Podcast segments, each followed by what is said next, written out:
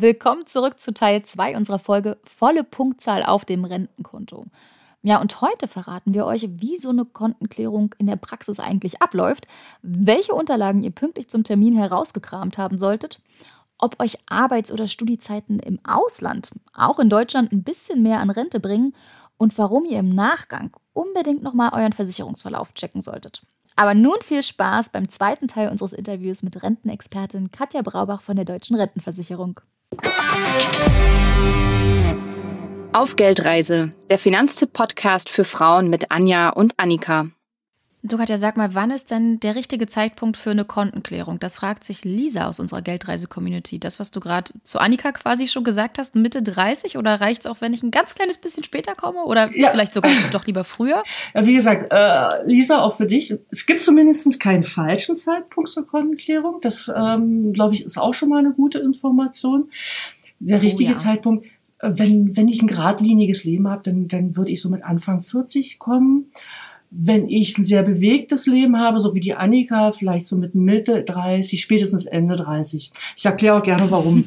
bei Anfang 40, bei einem geradlinigen Leben, ähm, die Unterlagen sind meistens da. Man ist vielleicht nicht 20 Mal umgezogen, wie eine Freundin von mir. Man sagt ja, dreimal umziehen ist eine Kiste verloren.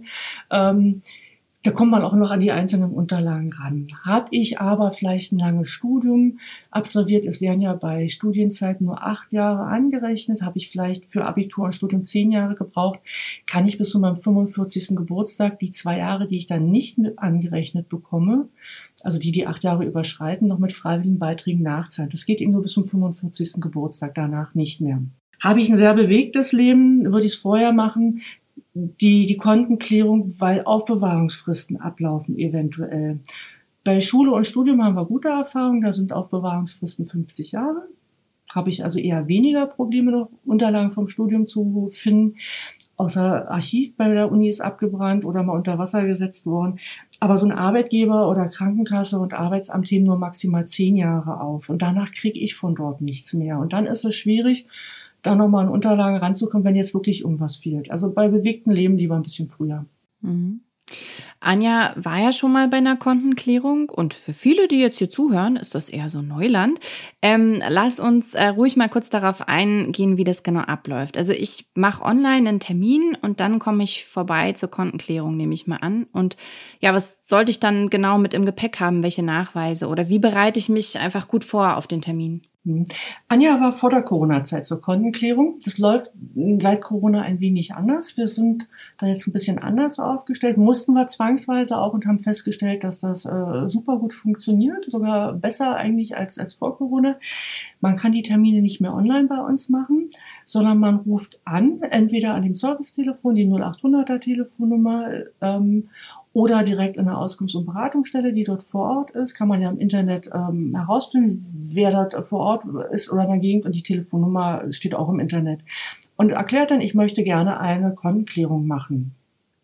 Dann bekommt man einen Termin für die Kontenklärung ähm, oder man wird auch gefragt, möchte man das telefonisch machen? Wir haben festgestellt, dass für die meisten Kontenklärungsanträge gar nicht unbedingt vor, jemand vorbeikommen muss. Wir sparen, also der Kunde spart dann auch Zeit, muss sich nicht erst auf den Weg machen. Gerade so im ländlichen Bereich ist das ja manchmal schwierig. Oder man, wir bieten es auch via Skype an. Und das Gute ist, man kann das von zu Hause machen oder auch mal vom Büro aus. Man setzt sich da mal in ein stilles Kämmerlein. Man wird angerufen zu dem vereinbarten Termin. Und der Kollege aus der Auskunfts- und Beratungsstelle, der geht dann mit, äh, mit einem den ganzen Antrag am Computer durch. Das heißt, man wird gefragt, wo wohnen Sie, äh, waren Sie in der Berufsausbildung, haben Sie eine Schule gemacht und es gibt der Kom Kollege gleich alles im Computer ein, in den Antrag ein, wird chronologisch äh, besprochen alles. Es wird dann hinterher, wenn wir für irgendwas eine Unterschrift brauchen, zum Beispiel für den Antrag auf Kindererziehungszeiten, das kriegt man zugeschickt, dass man das dann unterschreiben kann. Es wird einem auch nochmal mitgeteilt, was brauchen wir für Unterlagen, Geburtsurkunde vom Kind eventuell oder Schulzeugnis. Und das kann man dann entweder ähm, per Post einschicken. Oder es wird einem erklärt, wie man das elektronisch hochladen kann. Es, ihr könnt das also auch als PDF direkt im Computer hochladen auf unserer Internetseite unter dem Antrag äh, Online-Diensten. Da gibt es die Möglichkeit, das auch hochzuladen und elektronisch einzuschicken. Das überlassen wir dann also wirklich dem, dem Kunden, was ihm lieber ist, wie er das machen möchte.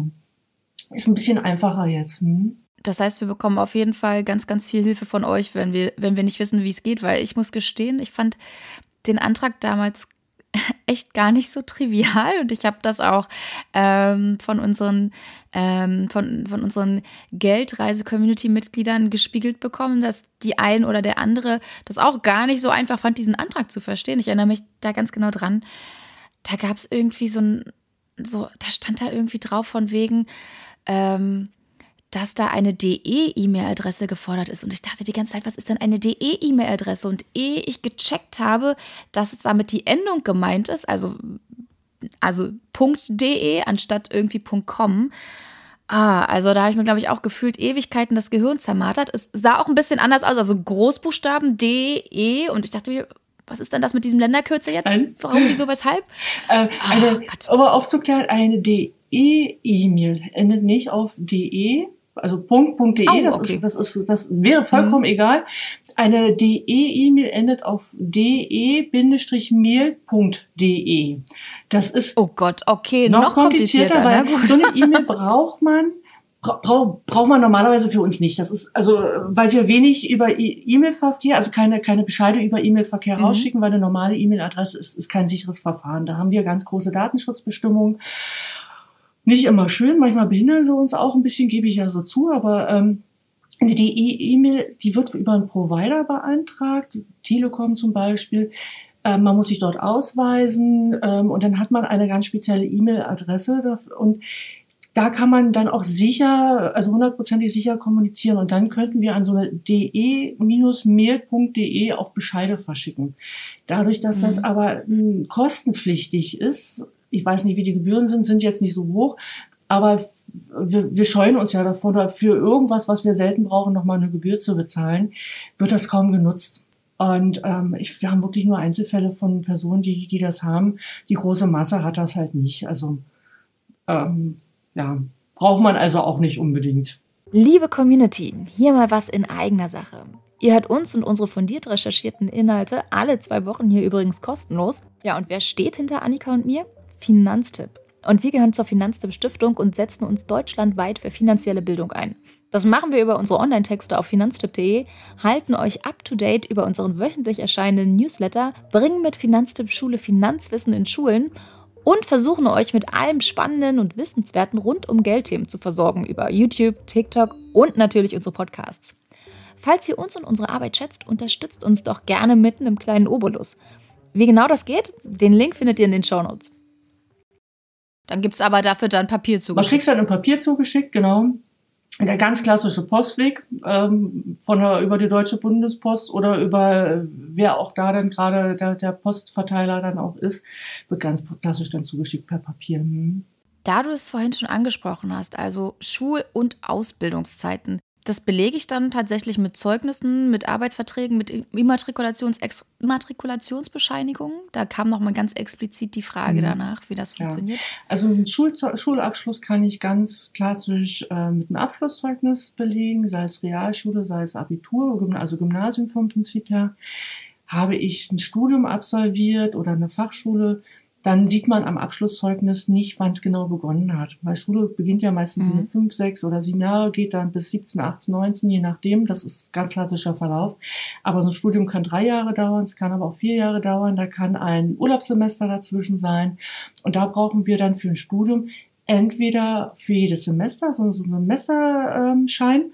Man kriegt ja so oder Semesterausweis, einen Studienausweis für jedes Semester.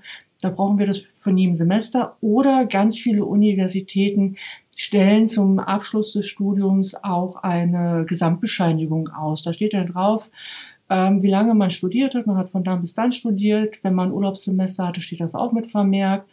Wenn man Auslandssemester hat, sind die oftmals in diese Bescheinigung gleich mit integriert. Das ähm, einfach, weil es wird ja an der Uni mit angerechnet, wenn man Auslandssemester hat, sodass das gleich mit integriert ist, dass man es nicht separat nochmal nachweisen muss. Bei einem Studium brauchen wir dann aber auch nochmal den Abschluss. Also war es ein Bachelor, war es ein Master, habe ich ein äh, sonst wie Diplom gemacht oder sonst irgendwie das müsste dann nochmal mit eingeschickt werden in Kopien. Hm? Und wie sieht das mit Weiterbildung oder Umschulung aus? Also sagen wir mal, ich kriege jetzt irgendwie in zwei Jahren einen Rappel und will nicht mehr Redakteurin sein und habe keinen Bock mehr auf Podcast. Annika, ich glaube, das passiert was? nicht, aber. Was muss ich tun, damit weiß? das nicht der Fall ist? aber was ist, wenn ich mich dann vielleicht doch irgendwie nochmal als Heilerziehungspflegerin irgendwie ausbilden lasse. Also ich bin ja quasi vorher schon ausgebildet gewesen, das wäre jetzt irgendwie nochmal ein zusätzliches Ding obendrauf. Spielt es trotzdem in mein Rentenversicherungskonto mit rein? Da muss man genau unterscheiden. Das, was du jetzt angesprochen hast, ist ja eine Umschulung, weil es komplett anderer mhm. Beruf ist. Das zählt auf jeden Fall mit rein, weil du warst erst Redakteurin, Journalistin, dann bist du Heilpraktikerin, Bankkauffrau, äh, was auch immer. Das sind zwei komplett unterschiedliche Schuhe, die werden beide angerechnet. Ähm, eine Weiterbildung heißt, ich habe einen Beruf und gehe in diesem Beruf, kriege ich nochmal eine Aufschulung ähm, oder eine Spezialisierung. Das wird grundsätzlich nicht angerechnet, außer ich kriege okay. ein, einen neuen Abschluss. Also wie, ich habe erst ein Bachelorstudium gemacht und mache dann meinen Master obendrauf. Das wird angerechnet. Da wird also auch der Master mit angerechnet. Mhm. Ähm, bin ich aber Mathemat äh, Mathematikprofessor und mache jetzt irgendwo noch mal eine Spezialisierung in Mathematik. Das ist ja dann nur noch mal eine Spezialisierung, das wird dann nicht mehr angerechnet. Das können wir nicht berücksichtigen. Also Heilerzieherin kannst du machen. Genau. genau. Oder ich bin Erzieherin, ähm. allgemeine Erzieherin und mache dann nur noch mal eine, eine Weiterbildung für Erzieherin ähm, für, für, für ich weiß nicht, ähm, für Sprache oder irgendwie sowas, sage ich jetzt mal, ich weiß nicht, ob es sowas gibt, dann ist es ja nur eine Spezialisierung, das wird da nicht ähm, angerechnet. Ne? Okay. Man muss halt nur ja. beachten, wir können nur insgesamt acht Jahre Schul- und Studienzeiten anerkennen, ab dem 17. Geburtstag. Und wenn man viele Ausbildungen macht, dann sind die acht Jahre irgendwann überschritten und dann wird das, egal was man da noch gemacht hat, nicht mehr angerechnet. Zoe aus unserer Community hat gefragt, wie das denn aussieht, wenn man Bachelor oder Master im Ausland gemacht hat. Liebe Zoe, das ist überhaupt gar kein Problem. Egal ob im Ausland oder in Deutschland, wir rechnen alles an an Ausbildung. Wichtig ist, dass die Ausbildung mindestens 20 Stunden in der Woche umfasst hat. Also wenn es jetzt eine Teilzeitausbildung ist, müssen mindestens 20 Stunden in der Woche zusammenkommen. Im Ausland haben wir nur die Erfahrung gemacht, dass es manchmal schwierig ist, die Unterlagen irgendwie einzu, also noch zu haben, weil das legt man irgendwann weg. Da wirklich schauen, dass man das belegen kann, wie lange man in dieser Ausbildung war. Im Zweifelsfall rechtzeitig die ausländische Universität nochmal anschreiben. Und wie sieht es aus, wenn ich im Ausland gearbeitet habe? Dann bin ich wahrscheinlich im entsprechenden Land gemeldet und zahle dann da in die Rentenkasse ein und nicht in Deutschland? Das ist jetzt ein ganz breites Feld, was ihr aufmacht, mit dem Ausland arbeiten. Mach es klein. da sage ich, es kommt drauf an. Also ähm, fangen wir mal mit, mit einem äh, eher seltenen Fall an, weil das ist auch schnell abgehandelt. Wenn ihr von einem deutschen Arbeitgeber in ein Ausland geschickt werdet weiter von dem deutschen Arbeitgeber aber bezahlt werdet, dann ist das in ganz vielen Fällen eine sogenannte Entsendung und da seid ihr nicht im Ausland rentenversichert, sondern weiter in Deutschland. Das ist so dieser kleine Fall. Ansonsten kommt es darauf an, in welches Land ihr reist zum Arbeiten. Wenn ihr also selber von euch aus sagt, ich, ich gehe nach Frankreich zum Arbeiten oder in die Schweiz, in der EU und in der EWR haben wir Abkommen, auch kein Problem, ihr zahlt in dem jeweiligen Land ein. Aber die Jahre werden bei uns mit angerechnet, die Beiträge aber im jeweiligen Land. Jedes Land zahlt dann für sich eine Rente aus, aus den Beiträgen, die dort eingezahlt sind. Aber um Mindestversicherungszeiten zu erreichen, werden alle Jahre zusammengerechnet. Dann haben wir aber mit ungefähr 20 zusätzlichen Ländern noch sogenannte Sozialversicherungsabkommen.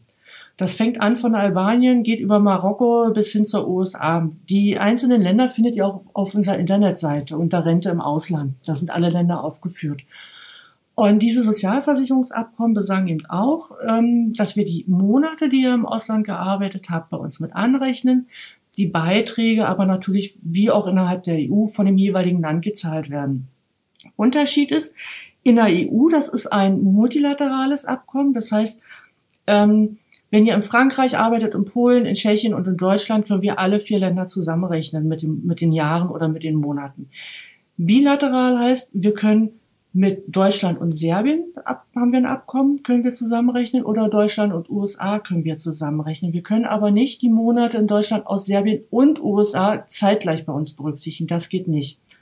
Wir können also nicht drei Länder kombinieren in aller Regel sondern immer nur zwei Länder. Da schauen wir aber von uns aus, welches Land, welches Abkommen ist jetzt für euch günstiger für die deutsche Rentenhöhe.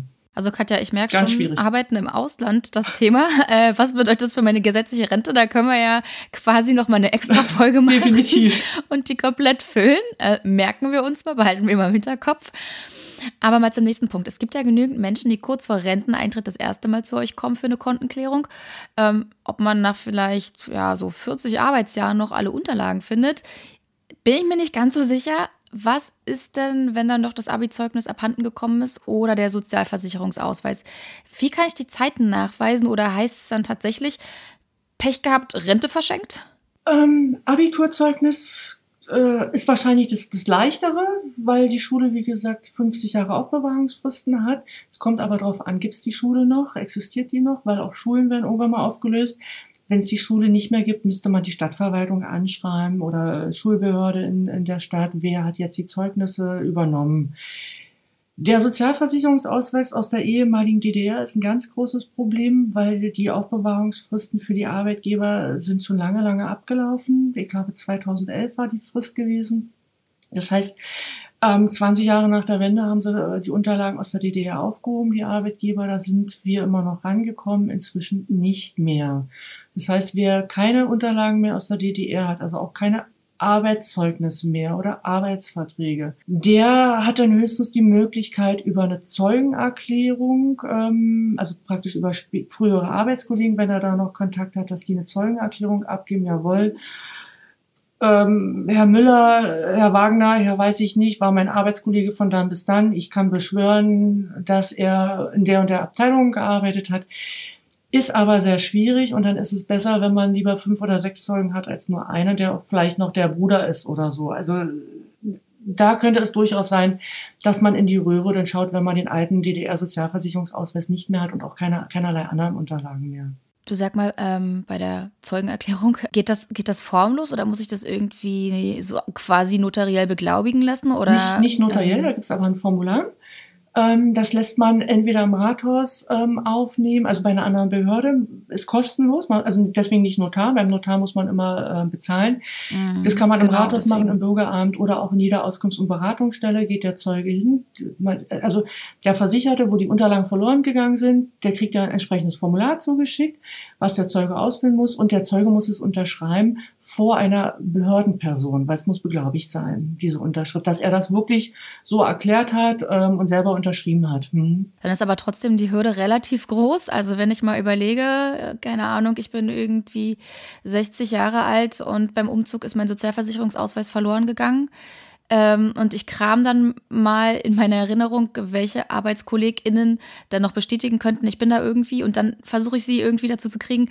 Würdet ihr mit mir irgendwie zum, zum Bürgeramt geben, äh, gehen und. Ja, ach, es ist ja nicht mh. Hm. nur so Kram, mit wem habe ich damals ge gearbeitet, wie heißt er? Frauen haben ja oftmals auch, ich sag mal, in Anführungsstrichen das Problem, dass sie geheiratet haben, vielleicht den Namen ge äh, geändert haben. Mhm. Ich muss diejenigen auch noch finden, weil wer hat jetzt noch Kontakt mit zu Arbeitskollegen mit 60, mit denen er mit 30 gearbeitet hat oder so.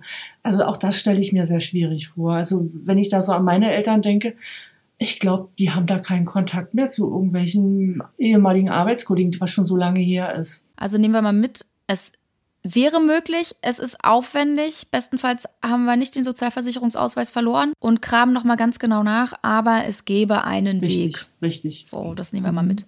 Okay, hast du schön positiv zugemacht, das Thema, Anja. Danke. Ich, äh,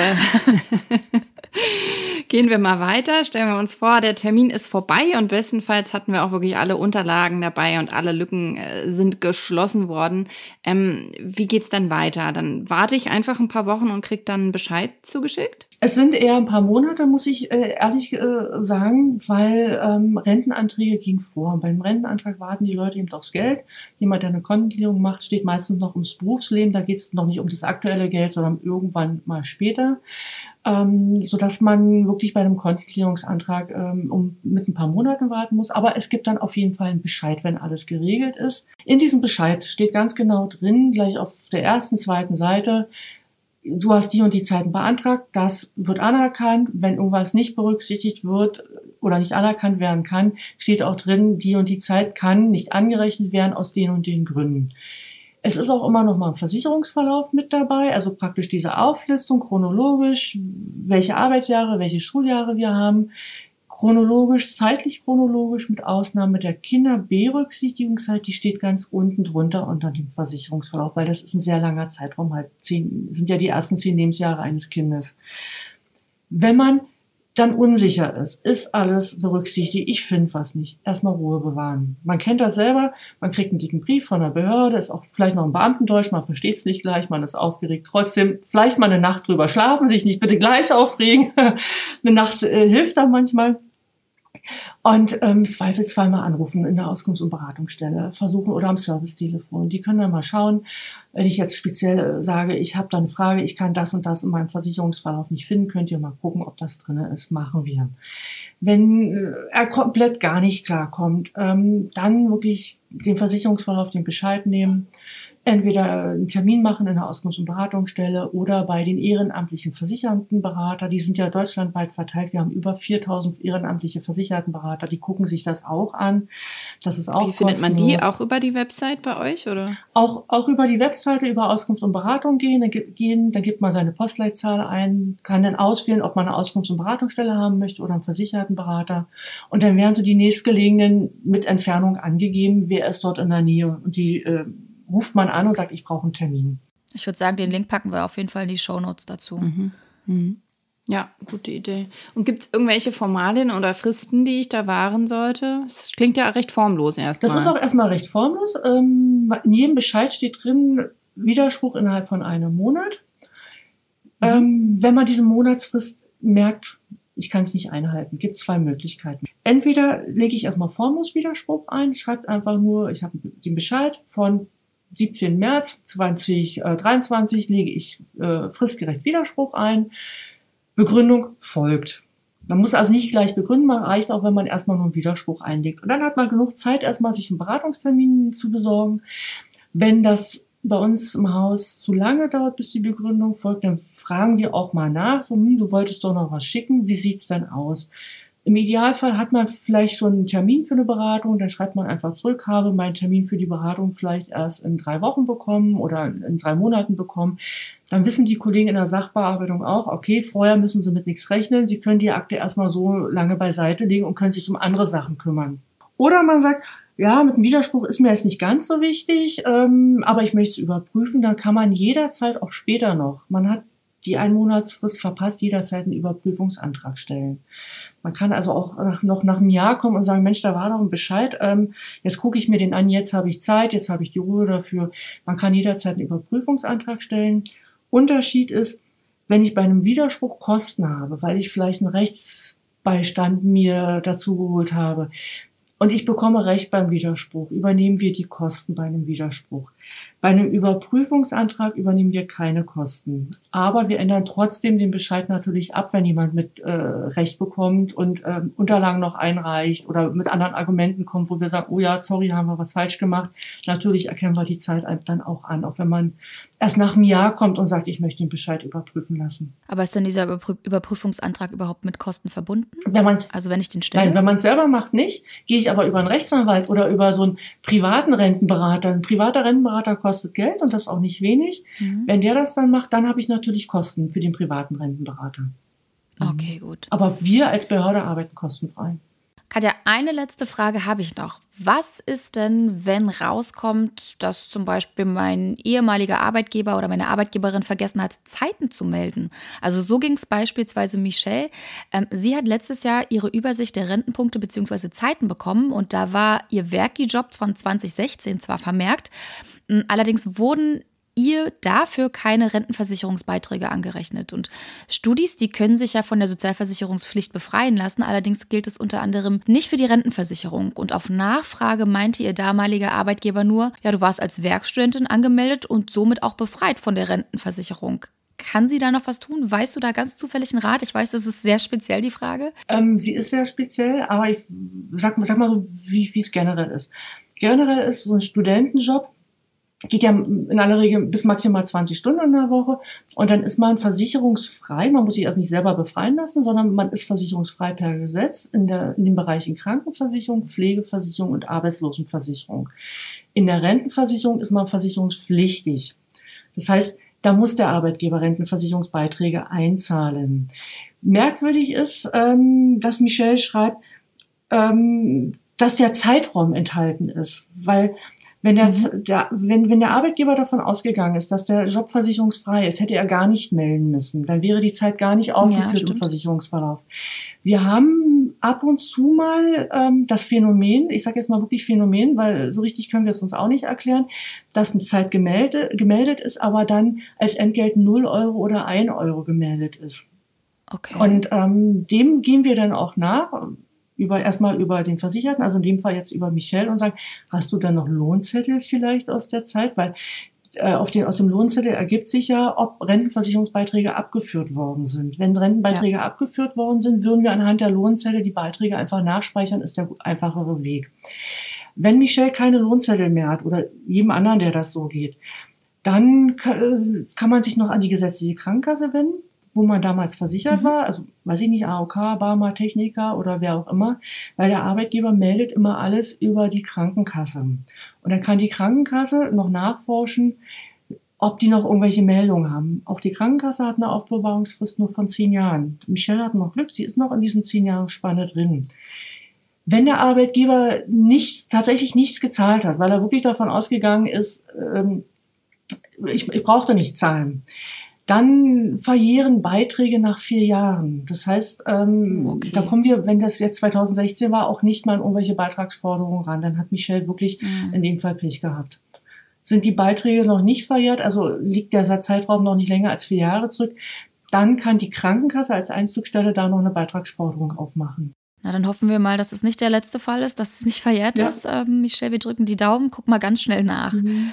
Ja, liebe Katja, ich würde sagen, das war heute wieder eine unglaublich runde Folge. Äh, ganz, ganz lieben Dank dafür, dass du dein Wissen mit uns geteilt hast und vor allem die ganz konkreten Tipps und Hinweise. Und uns bleibt eigentlich nur noch zu sagen, teilt die heutige Folge mit euren Freundinnen, Bekannten, leitet sie an Familienmitglieder weiter, Mama, Papa, Oma, Opa, vor allem wenn sie kurz vor der Rente stehen und noch nicht bei der deutschen Rentenversicherung zur Kontenklärung waren. Ja, in diesem Sinne würde ich sagen, wir alle verabschieden uns, oder? Ja. Ja. Vielen Dank, super. Katja. Gern geschehen. Schön, dass ich dabei sein durfte. Das war super. Bis zum nächsten Mal, würde ich einfach sagen. Wir haben ja noch die, die, die Geschichte mit ähm, Arbeiten im Ausland. Habe ich noch im Hinterkopf. ich freue mich. super. Cool. Ja, dann bis in zwei Wochen. Tschüss. Bis dahin. Tschüss. tschüss.